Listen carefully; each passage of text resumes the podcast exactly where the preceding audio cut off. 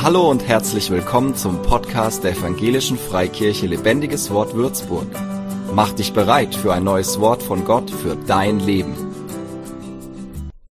Aber jetzt brauchst du nicht gleich äh, innerlich abschalten. Es geht nicht direkt um Kinder, obwohl sie eine große Rolle spielen im heutigen Thema. Es geht eigentlich um dich. Und es geht um einen Bibelvers, da ist ein Wort Jesu, das doch sehr erstaunlich ist und äh, was so manche Frage aufwirft. Und das möchte ich gerne mit euch heute anschauen. Diesen Ausspruch Jesu habe ich euch natürlich auch mitgebracht, wollen wir gleich am Anfang lesen, zu Beginn der Predigt. Und hier steht, zu derselben Stunde traten die Jünger zu Jesus und sprachen, wer ist nun der Größte im Himmelreich? Da haben sie sich ja öfters mal drüber Gedanken gemacht, auch wer von ihnen der Größte sein würde. Und er rief ein Kind zu sich, stellte es mitten unter sie und sprach, wahrlich, ich sage euch, wenn ihr nicht umkehrt und werdet wie die Kinder, so werdet ihr nicht ins Himmelreich kommen.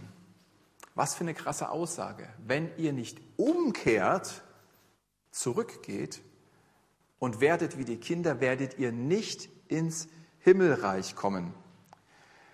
Was meint er hier? Was ist da äh, Jesu Gedankengang? Was hat das uns zu sagen? Kommen wir nicht in, werden wir nicht errettet, wenn wir nicht werden wie die Kinder? Ich möchte euch mal ein bisschen von der anderen Seite heranführen. Es gibt ja ganz unterschiedliche Länder und ganz unterschiedliche Lebensweisen auch. Ich habe mal ein bisschen geguckt, wie die einzelnen Völker so leben. Zum Beispiel Peruaner, weiß ich nicht, ob ihr das wusstet, ich wusste es nicht, genießen ihre Getränke gerne lauwarm. Also wenn du da bist und ein warmes Bier oder eine warme Cola bekommst, brauchst du dich nicht wundern, das ist einfach gang und gäbe bei denen. Ich habe jetzt äh, Flavio gefragt, der ja gerade in Italien ist, äh, was macht denn die Italiener aus? Also ich habe eine lange Liste bekommen an, an wunderbaren Eigenschaften von Italienern und ich habe mal ein paar Highlights rausgepickt. Also Italiener lieben Gemeinschaft. Sind Italiener hier? Keine Italiener heute da. Oh, wir kommen noch zu den Brasilianern, dann geht die Hände hoch. Ähm, Italiener lieben Gemeinschaft, ausgiebige Unterhaltungen, also das, denke ich, hat jeder schon mitbekommen, der ein bisschen Kontakt mit Italienern hatte. Sie lieben Kinder, das haben wir in unserem letzten Urlaub festgestellt, also mit, als Familie mit vielen Kindern bist du da ganz hoch im Kurs, wirst immer ganz bevorzugt behandelt und beherrschen das kreative Einparken, ja, also eine Parklücke ist nicht unbedingt zu klein, äh, die wird passend gemacht, äh, damit man da auch noch reinpasst.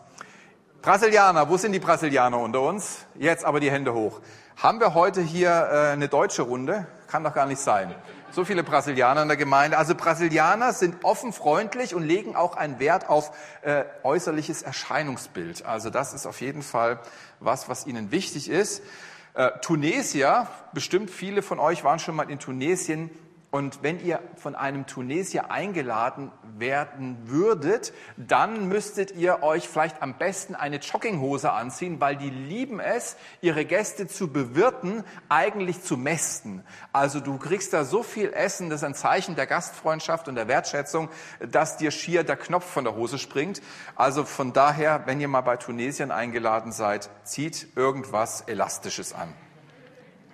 Die Indonesier sind super entspannt und wertschätzend, also das gefällt mir, da würde ich mal hinfahren. Oder nach Vietnam. Vietnamesen sind äh, eher ruhig und höflich, also mal was zum Entspannen und äh, zum Runterkommen, sehr, sehr schön.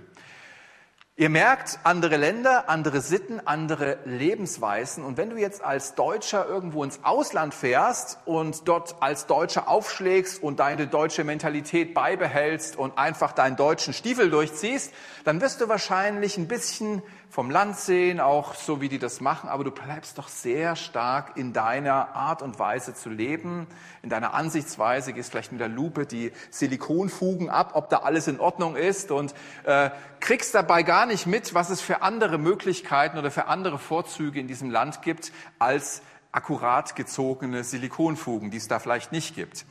Man regt sich dann auf und äh, ist vielleicht ein bisschen äh, gedrückt, dass der Urlaub dann doch nicht so toll ist.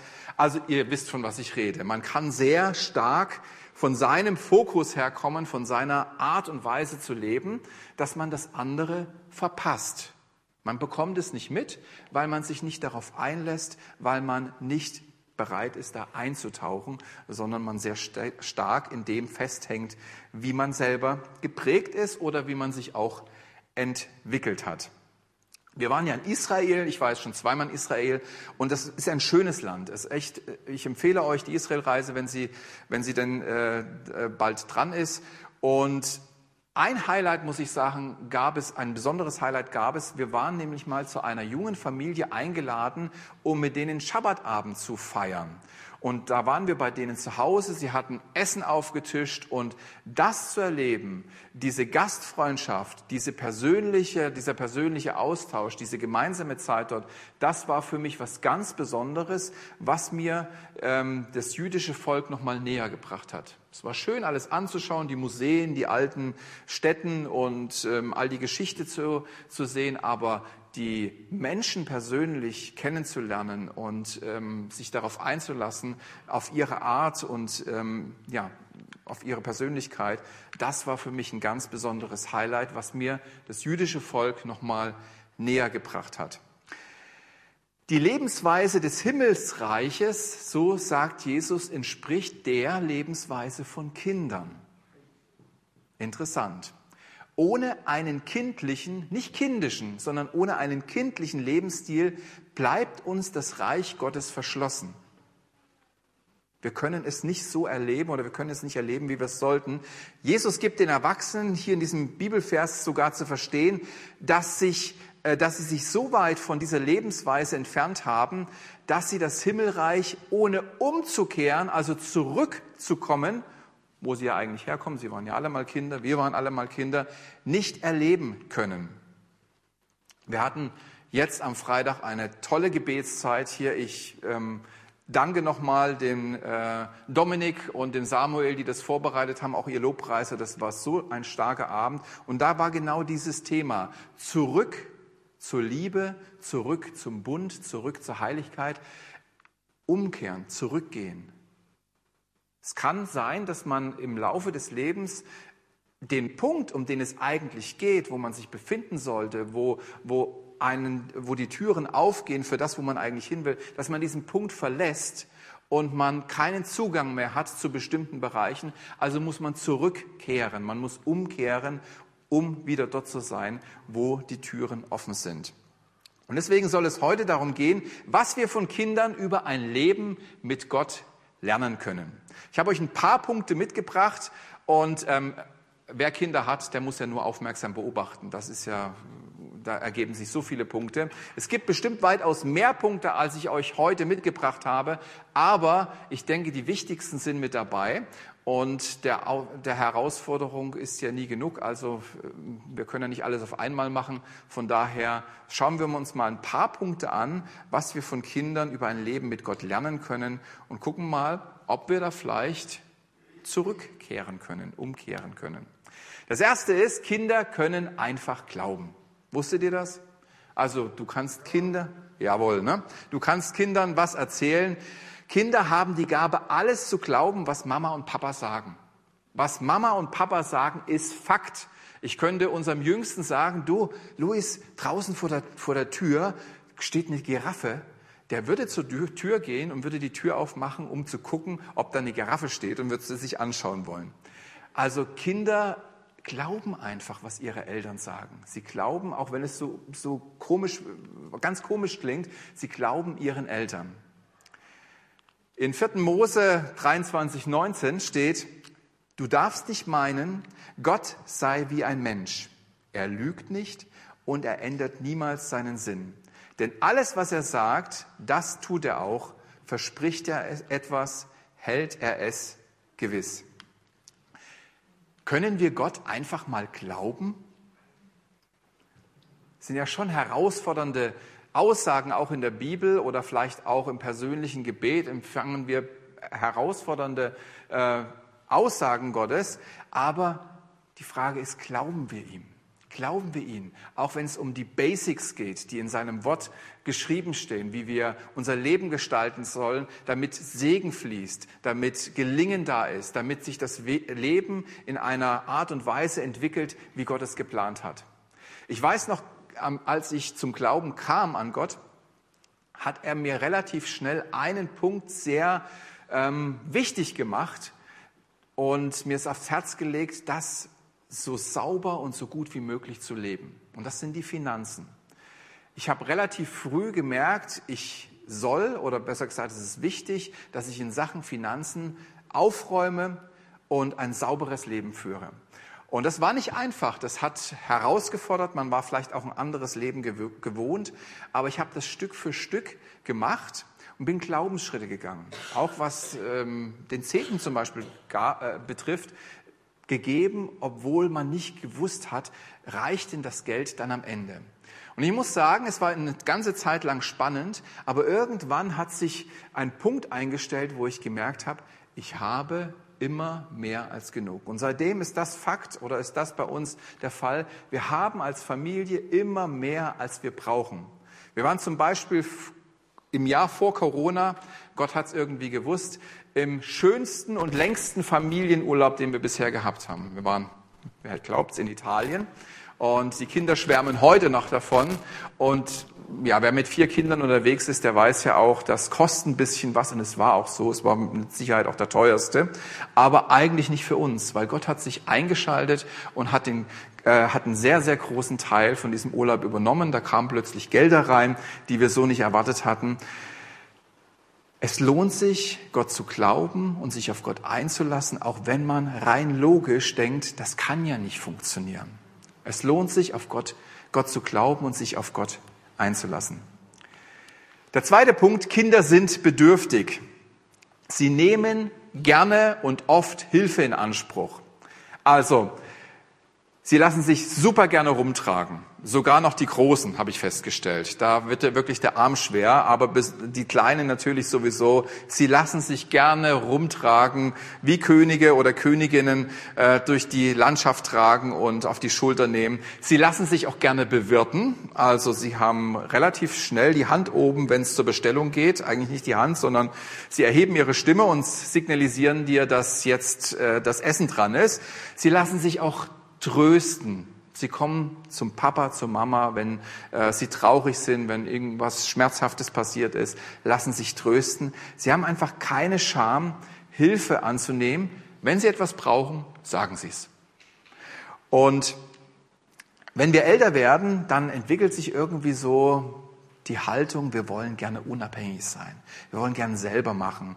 Ähm, auch wir wollen eigentlich selber alles wissen, vielleicht alles können. Ähm, alles umsetzen, auf niemanden mehr angewiesen sein. Das ist irgendwie so ein, so, ein, so ein innerliches Bestreben, was ich auch bei mir selber merke. Ich möchte auf niemanden angewiesen sein.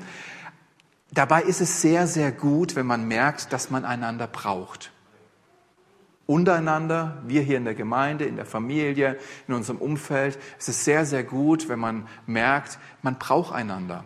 Der andere braucht mich, aber ich brauche auch den anderen. Ich liebe es, wenn meine Kinder mich brauchen.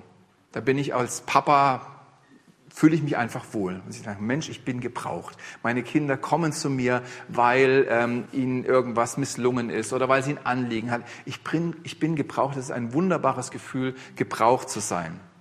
Und wisst ihr was? Unser Papa im Himmel, er liebt es, wenn er gebraucht wird. Wenn wir mit unseren Anliegen zu ihm kommen, wenn wir ihn einbeziehen in unseren Alltag, wenn wir unser Herz mit ihm teilen.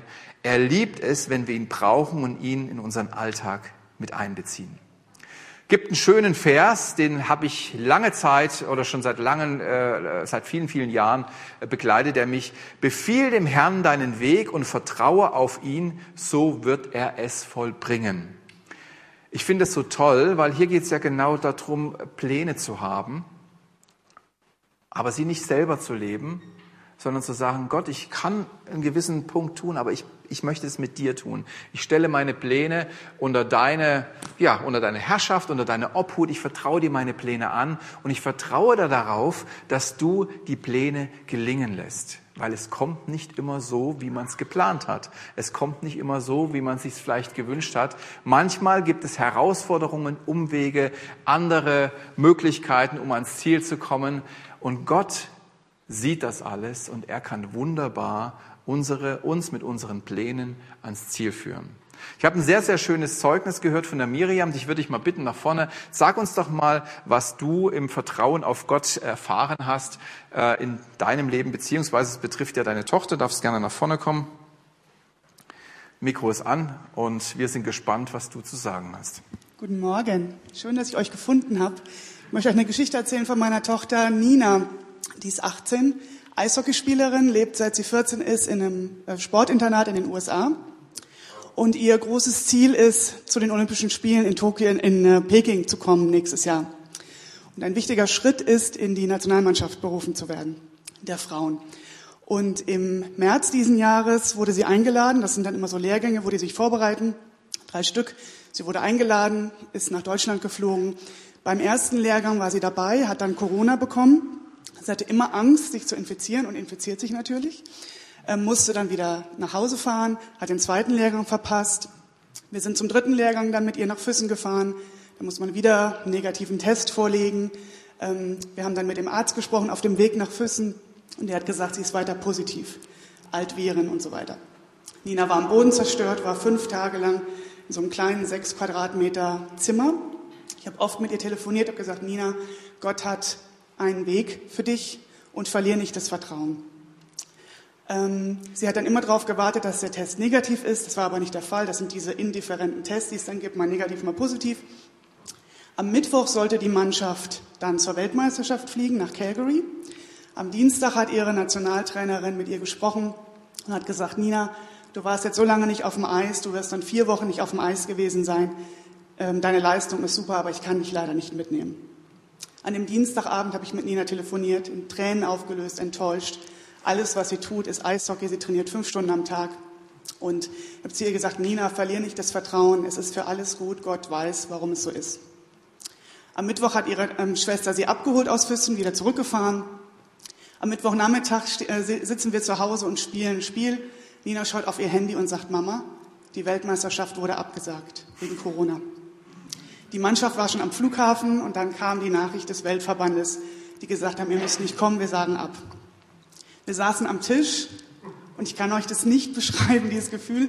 Es hat mir leid getan für alle äh, Teamkameradinnen, aber die Weltmeisterschaft fand nicht statt. Sie wurde verschoben, sie findet jetzt gerade statt. Lina wurde wieder eingeladen zum Lehrgang, zum Vorbereitungslehrgang und hat es in die Mannschaft geschafft. Sie ist.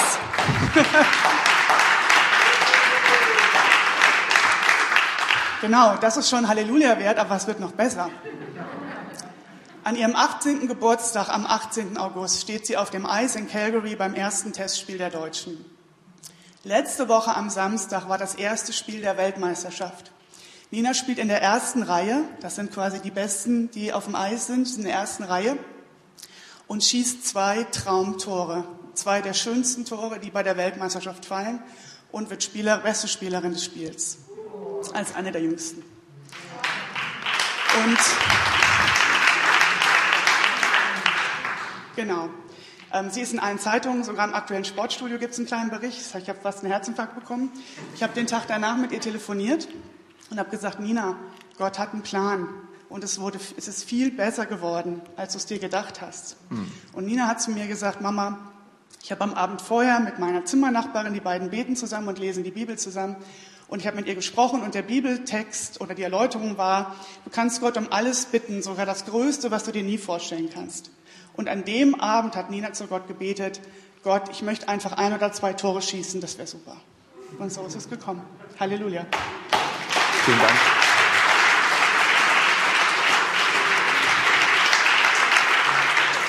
Befiehl dem Herrn deinen Weg und vertraue auf ihn, so wird er es vollbringen.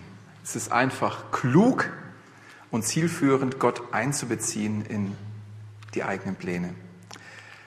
Dritt, der dritte Punkt, den wir von Kindern lernen können, Kinder sagen, was sie denken.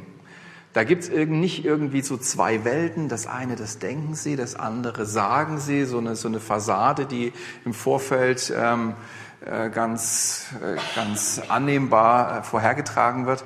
Sie haben irgendwo ein Herz, was über die Lippen auch zum Ausdruck kommt. Ich war mit meinem Jüngsten im Supermarkt und da war irgendwie ein Mann, der sah nicht so aus, wie man das so gewöhnt ist. Und er hat ihn auch gesehen und mustert ihn so und sagt, Papa, der Mann ist blöd.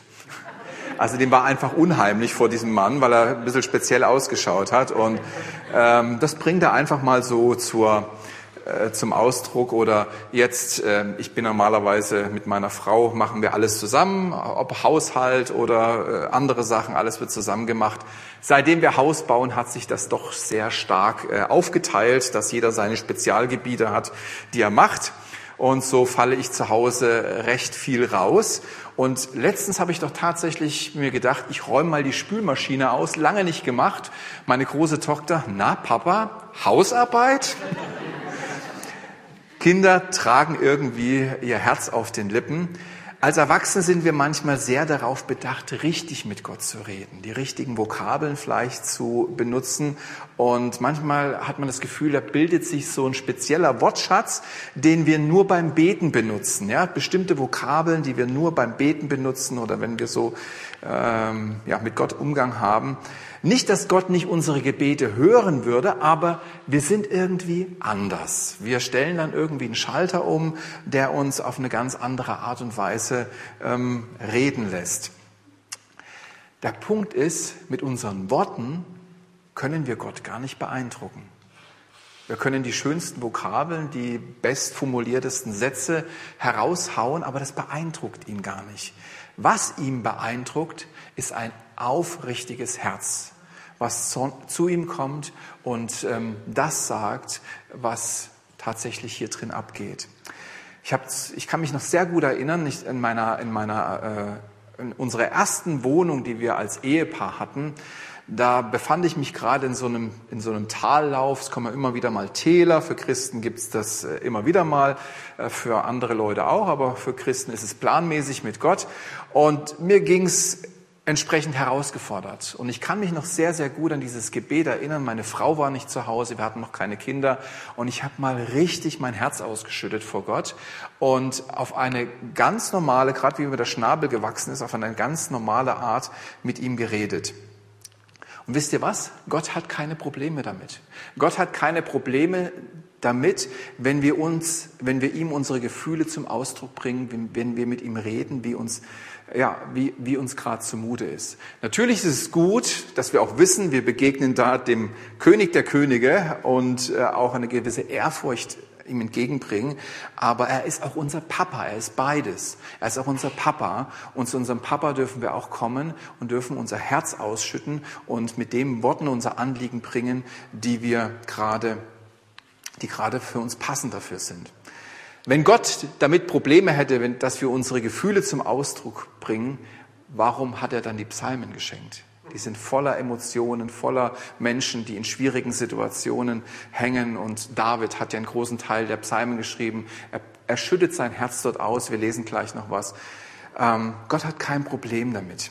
Ich kann mich nicht erinnern, ob äh, Gott da irgendwas Spezielles gesprochen hatte, als ich da so mit ihm gebetet hat, hatte. Aber es hat sich etwas gelöst in mir und es kam eine neue Klarheit.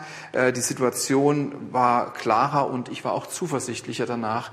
Es ist gut, wenn wir Gott, ähm, ja, nicht in einer falschen Frömmigkeit vielleicht begegnen, sondern dass wir ihm mit einem aufrichtigen Herzen begegnen und ihm sagen, was auf unserem Herzen ist. Ich kann meine Kinder nicht trösten, wenn sie mir nicht sagen, was los ist. Ich sehe vielleicht, dass sie irgendwie schlecht drauf sind, aber um zu wissen, was was Fakt ist, muss, müssen sie mit mir reden. Ich brauche äh, das, ich muss das hören.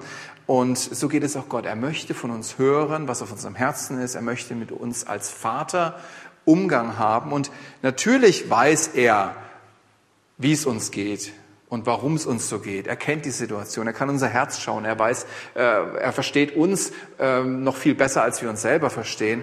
Aber trotzdem, er sehnt sich nach dieser Beziehung, wo wir als Kinder auch unser Herz zum Ausdruck bringen, ihm sagen und ihm sagen, wie es in uns ausschaut. Hier ist David, übrigens ein Mann nach dem Herzen Gottes. Und schau mal, was er hier in dem Psalm schreibt. Psalm 5. Meine Worte nimm zu Ohren, Herr, merke auf mein Seufzen. Also er schüttet hier sein Herz aus. Er sagt Gott, wie es ihm geht und ja, wie es in ihm aussieht. Horche auf die Stimme meines Schreins, mein König und mein Gott, denn zu dir bete ich. Wir finden viele solche Verse, solche Psalmen in, in dem Psalmen von David auch, wo er seine Situation schildert vor Gott. Und wir können sehr gut lernen von dem Psalmen, äh, zu beten, wie wir mit Gott beten können, in welcher Haltung wir zu Gott kommen können, was möglich ist. Und ganz ehrlich, Psalmen sind super. Ich benutze Psalmen oft, um mein Herz vor Gott auszudrücken. Also wenn du Probleme hast, äh, Gebete vor Gott zu formulieren, fang mal an, Psalmen zu beten. Das ist echt ein Schatz, den uns Gott da gegeben hat, der uns hilft, ähm, mit Gott Austausch zu haben. Vierter Punkt, Kinder suchen Nähe. Normalerweise, unser jüngster Sohn ist absoluter Papa-Humble. Normalerweise äh, ist, besteht er darauf, dass ich ihn ins Bett bringe, also das ist ihm ein Herzensanliegen. Er kann es gerade so akzeptieren, wenn er weiß, ich bin irgendwie abends in der Gemeinde oder ich bin anderweitig außer Haus. Das ist für ihn zwar nicht schön und eine Herausforderung, aber das kann er akzeptieren. Aber wenn er merkt, er ist im Schlafzimmer und Papa ist nebenan im Wohnzimmer. Das geht nicht. Und so hatte ich noch mal ein bisschen was zu tun am Abend, habe gedacht, okay, ähm, ich nehme die Zeit. Aber dann habe ich nur gehört, wie, wie er geschrien hat in, im Zimmer und gesagt, ich lieb den Papa so gern. Das heißt, ich kuschel mit ihm so gern und hat nicht aufgehört, bis ich dann letztendlich dann doch mich hab breitschlagen lassen. Und schaut mal, ne? Das ist dann, du gehst mir nicht wieder weg ähm, konnte auch sofort einschlafen. Kinder suchen Aufmerksamkeit und Nähe. Kinder suchen Nähe.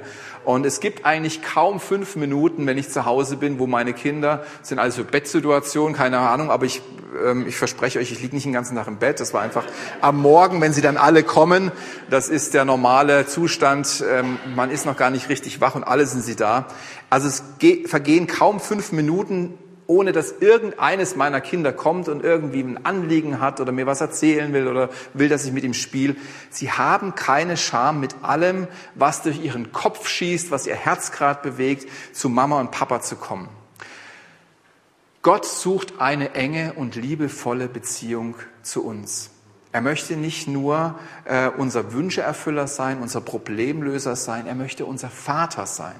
Er möchte der sein, der sich um uns kümmert, der ganz für uns da ist in allen Belangen unseres Lebens. Und er sucht diese Tiefe, diese Enge, diese nahe Beziehung. Und das ist etwas, was in unserem Leben bewirken will. In Galater 4, Vers 6 heißt es, weil ihr nun Kinder seid, also hier Kinder, ja, die Bibel redet ja auch oft von Sklaven, Sklaven Christi. Hier ist dieser Aspekt betont. Weil ihr nun Kinder seid, hat Gott seinen Geist hat Gott den Geist seines Sohnes gesandt. Der Geist des Sohnes ist in uns, oder der Geist, ihr, ihr Frauen dürft euch auch angesprochen fühlen, des, der Kindschaft, äh, den Geist des Sohnes gesandt in unsere Herzen, der da ruft, aber lieber Vater. Gott sucht diese Verbindung zu uns. Wir sind seine Kinder, er ist unser Vater. Eine Sache, die der Heilige Geist in uns entwickeln will, ist eine kindliche Liebe zu unserem Vater im Himmel. Das möchte er in dir entwickeln. Er möchte diese kindliche Liebe zwischen dir und dem Vater im, Himmel entwickeln, dass diese Verbindung da ist. Ich bin Kind Gottes, er ist mein Vater im Himmel und das ist das, was der Heilige Geist entwickeln möchte. Gott sehnt sich danach, unser Vater sein zu können, mit allem, was dazugehört.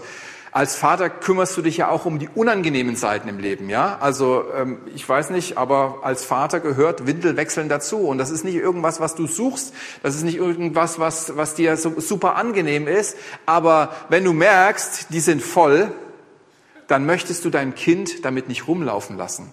Und so kümmert sich Gott auch gerne um die unangenehmen Seiten in unserem Leben, um den Dreck in unserem Leben, um den Schmutz in unserem Leben. Er möchte nicht, dass wir damit rumlaufen. Er möchte, dass wir gereinigt werden, dass wir davon befreit werden und gereinigt werden. Er kümmert sich als Vater auch um diese Dinge. Und klar dürfen meine Kinder zu mir kommen und sagen, Papa, ich bräuchte mal eine neue Windel. Sie haben anderes Vokabular dafür, dafür aber ihr kennt das wahrscheinlich. Natürlich möchte ich, dass Sie kommen und mir sagen, wenn ich es nicht selber schon wahrgenommen habe, äh, was los ist. Und so können wir zu Gott kommen und ihm das bringen, was aus unserem Leben entfernt werden soll. Er kümmert sich auch darum. Wir brauchen keine Scham zu haben, dass er ähm, ja, uns ablehnt deswegen oder dass irgendwo das eine Distanz zwischen uns schafft. Dafür ist Jesus Christus gestorben. Jetzt schaue ich mal kurz, wie viele Punkte wir noch machen. Nur noch einen nehme ich mit. Ich hätte noch viel mehr. Kinder sind neugierig. Wusstet ihr das? Kinder sind nie satt. Die wollen immer irgendwas herausfinden, entdecken, erleben, ausprobieren. Hier haben wir gerade mal eine Schneckenfarm gebaut, dann wurden auch so Tippis gebaut für Schnecken.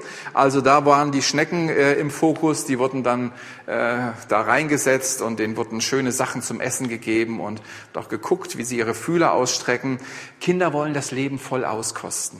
Die wollen was erleben, die wollen Dinge erkunden. Als Erwachsene laufen wir immer wieder Gefahr, satt zu sein. Das kenne ich schon, das habe ich schon gehört, das habe ich schon erlebt, so ganz so irgendwie nach dem Motto, es gibt nichts Neues unter der Sonne, wie Salomo so schön sagt.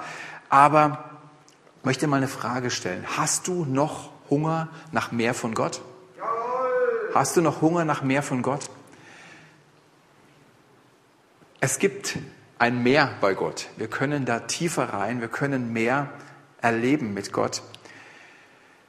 Hier ein ganz interessanter Bibelvers. Seit den Tagen Johannes des Täufers bis heute wird dem Himmelreich Gewalt angetan und Gewalttätige reißen es an sich. Um in der Beziehung mit, zu Jesus zu wachsen, das Himmelreich mehr zu erleben, braucht es eine gewisse Überzeugung und Entschiedenheit. Man muss echt sagen, das möchte ich. Ich möchte mit Jesus zusammenleben. Ich möchte ein Teil seiner, seines Bodentrupps sein. Ich möchte mich gebrauchen lassen von ihm. Ich möchte, dass Jesus in meinem Leben nicht nur eine Rolle spielt, sondern die erste Rolle spielt. Es braucht eine gewisse Entschiedenheit, es braucht eine gewisse Überzeugung, dieses, äh, einen gewissen Hunger nach mehr von Jesus, damit man so leben kann. Weil es Kräfte gibt, die uns genau davon wegziehen wollen. Der Mainstream, unsere Kultur, unsere Medien, all das, was uns so beschäftigt, was so überall zu uns spricht, auch über das Smartphone zu Hause, über den Fernseher, äh, über, über andere Kanäle. Es zieht an uns, auch unser Umgang, es zieht an uns und es zieht in der Regel weg von Gott in eine andere Richtung, eine andere Befriedigung unserer äh, Bedürfnisse die aber letztendlich nicht das befriedigen kann, was oder nicht uns das geben kann, was wir, äh, was wir brauchen. Gott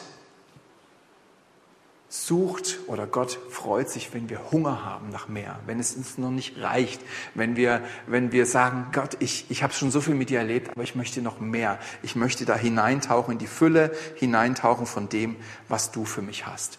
Und ich sage euch, es lohnt sich. Wer etwas mit Gott erleben will, wer Entwicklungen in seinem eigenen Leben sehen möchte, auch ähm, ja, Entwicklung seines Charakters erleben will, der kann es erleben mit Gott. Aber zuallererst steht natürlich, und das möchte ich zum Schluss noch mitnehmen, ähm, die Beziehung, die begonnen wird mit durch Jesus Christus. Gott hat eine Einladung für jeden Menschen. Viele von euch haben das schon gemacht, sind diesen Schritt gegangen, sind schon lange Zeit mit Jesus unterwegs. Aber wenn du heute hier bist, und deswegen möchte ich diese Zeit hier noch nehmen, und diese Entscheidung noch nie getroffen hast, eine Beziehung mit Gott einzugehen, dann möchte ich dich heute einladen. Am Livestream, aber auch hier möchte ich dich einladen, durch ein kurzes Gebet, mit dem ich dir helfen möchte, diese Beziehung zu beginnen, diese Beziehung zu starten und in eine enge Beziehung mit deinem Vater im Himmel zu kommen.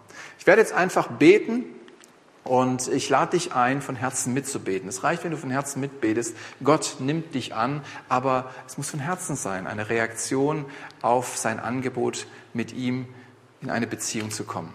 So lasst uns beten. Ihr anderen dürft gern mitbeten und der du das, diesen Schritt gehen möchtest, bete das mit und dann wird Gott dich ja, willkommen heißen als Vater. Vater im Himmel, ich habe heute gehört, dass ich eine persönliche Beziehung zu dir haben kann. Und ich nehme dieses Angebot an. Ich weiß, dass mich was trennt von dir, aber Jesus hat den Weg frei gemacht, um eine Beziehung mit dir haben zu können. Und ich bitte dich jetzt an, nimm mich, ich bitte dich jetzt, nimm mich an als dein Kind.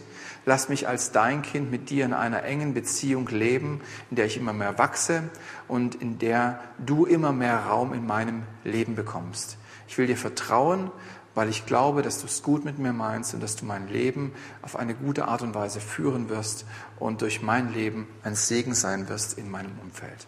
Amen. So, wenn du dieses Gebet gebetet hast, herzlichen Glückwunsch. Du bist ein Kind Gottes und ich lade dich ein, Kontakt zu pflegen mit anderen Kindern Gottes. Komm in eine Gemeinde, komm in diese Gemeinde, ähm, sei da, ähm, ja, knüpfe Kontakte, komm gerne auch, wenn du hier bist, nach dem Gottesdienst zu mir. Möchte dir gerne noch ein paar äh, helfende Tipps auf dem Weg mitgeben, aber Gott sucht die Beziehung zu dir. Er möchte Teil in deinem Leben sein. Er möchte auf deinem Thron sitzen. Und ich sage dir, wo Jesus auf dem Thron im Leben eines Menschen sitzt, du wirst es nicht bereuen. Dieser Mensch wird es nicht bereuen. Amen.